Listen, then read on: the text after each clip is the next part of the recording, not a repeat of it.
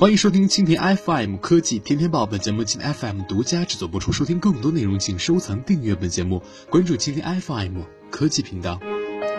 我国宽带平均网速近八兆，上海、北京、天津居前三。根据宽带发展联盟今日发布了第九期中国宽带速率状况报告，数据显示，二零一五年第三季度，中国固定宽带互联网网络平均网络下载速度达到了七点九零每兆，那么同比提升了百分之九十三点一五，其中上海、北京、天津网速排名前三，同时四川、辽宁、山东、河南等十三个省份网络下载速率均达到了每秒八兆以上。报告显示啊，全国平均视频下载速率是持续增长，达到了每秒的六点四一兆，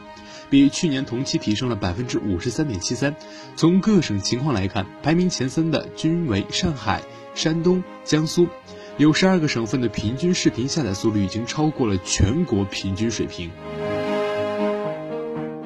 在今年五月份，国务院发布的提速降费指导意见以来。行业主管部门、各级政府、运营商以及互联网企业啊，均采取了一系列的措施。以最新的数据统计来看，今年以来，电信基础设施啊固定资产投资已经超过了两千五百亿元。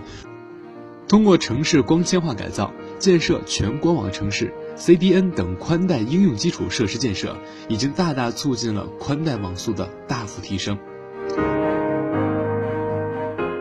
好的，以上就是本期的。科技频道，收听更多内容，关注青年 FM